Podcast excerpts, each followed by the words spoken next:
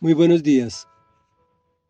Eh, hoy no tenemos lectura. Normalmente no acostumbro a hacer esto, pero es que eh, eh, este libro de Nehemías es un libro que nos trae tantas enseñanzas importantes que sí quiero hacer un comentario y lo quiero seguir aplicando para al terminar los libros que estamos leyendo.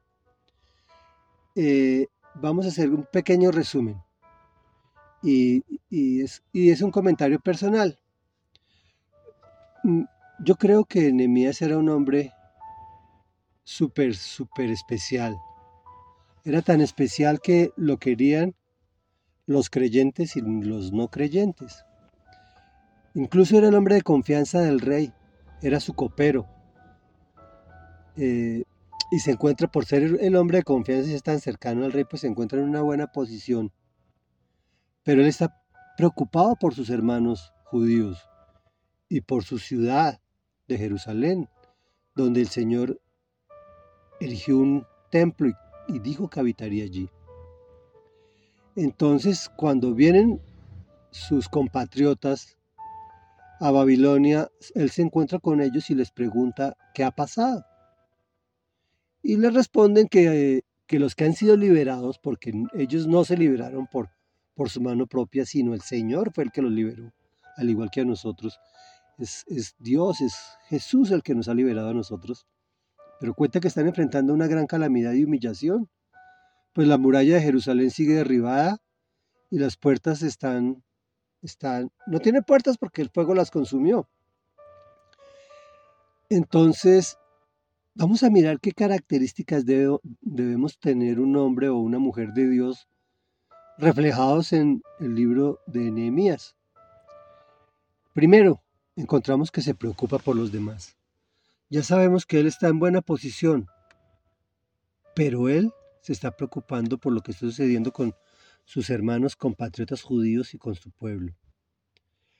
Reconoce que su difícil situación proviene de la práctica del pecado, y él se incluye dentro de la línea de los pecadores, pero al leer, el libro encontramos que, que él no era de esa misma línea, aun cuando todos somos pecadores pero, pero vemos que él es un hombre muy, muy correcto. El tercer punto es que antes de cualquier actuación, él se encuentra con Dios, él llora, hace su duelo, ayuna y, ora mostrándole su corazón al Señor. Como cuarta como cuarto punto, encontramos que utiliza sus influencias y poder en favor de los suyos y de su nación. No lo utiliza para, para su propio interés, sino que lo, lo traslada a un beneficio general. En el quinto punto encontramos que él lee la palabra de Dios de forma estudiosa para actuar de acuerdo con su instrucción y con la voluntad del Señor. Sexto, no es religioso. Me explico. El religioso es aquel que quiere aparentar que es muy espiritual. Él no, no es así. Él ora para tener la dirección de Dios, pero no espera que el Señor haga magia. Magia es esperar que las cosas se resuelvan solas. Los milagros siempre, el Señor siempre abre las compuertas del cielo a aquel que trabaja seis días y dedica uno al descanso y la oración, a buscar de Él, no al que hace al revés, que dura seis días orando y trabaja solo uno. Él bendice al que, al que utiliza así, porque la semana la instauró el mismo Dios a través de Moisés. Seis días trabajarás y el séptimo descansarás, o sea, el Shabbat. Y extracta los principios de la palabra del Señor y los pone en práctica tanto en el orden espiritual como en el orden material. Séptimo, organiza la construcción del muro antes de comenzar la reconstrucción espiritual.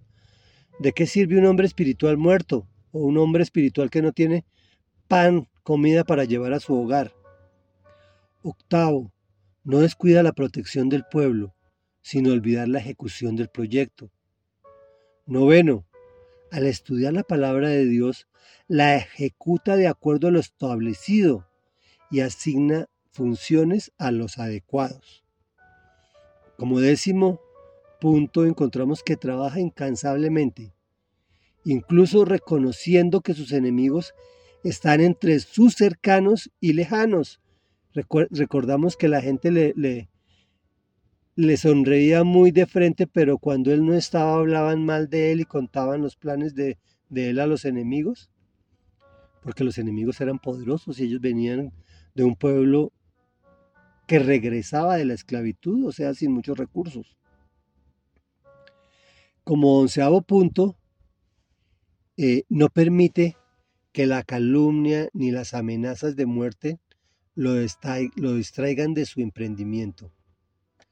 En el 12 encontramos que cuando se ausenta y al volver encuentra las cosas similares a como empezó, vuelve y las recompone. ¿Sí? Y el tercer punto, que tal vez es el que más me gusta a mí, es que él reconoce que no es Dios y que él hace lo que está en sus manos. Se esfuerza lo más, como vimos en el libro, se esfuerza todo lo posible para hacer las cosas de acuerdo a la voluntad de Dios, pero él entiende que él no es Dios. Y le dice, Señor, yo hice todo el esfuerzo de este punto en adelante, mira lo que he hecho y bendíceme, por favor y estoy totalmente de acuerdo con él. Oremos. Amado Rey Dios y Padre de la Gloria, Padre de nuestro Señor Jesucristo, hoy queremos que este libro que tú has dejado plasmado en tu palabra, en el Antiguo Testamento de nuestra Biblia, y que ha sido un libro de cátedra, un libro en que podemos aprender cosas muy importantes de un hombre como nosotros, que utilizó todos los recursos que tú le diste para el bien de los demás y para llevar a la gente a tu presencia, Señor. Que utilizó su influencia y su poder para hacer eso, Señor. Permítenos, en la medida de nuestras propias capacidades de poder y de influencias, poder hacer eso, influenciar a nuestros cercanos, a nuestras familias, a nuestros hijos, a nuestros hermanos, a nuestros padres, a nuestros amigos, Señor, que tú eres el camino, la verdad y la vida y que nadie viene al Padre sino por Jesús. Y que el mejor negocio que todos podemos hacer, el mejor emprendimiento que todos podemos hacer, es buscar de Dios a través del único, Jesucristo su Hijo, quien fue quien entregó su vida para darnos el perdón de pecados y darnos vida eterna y salvación. Y es en su propio nombre que hemos orado. Amén y amén.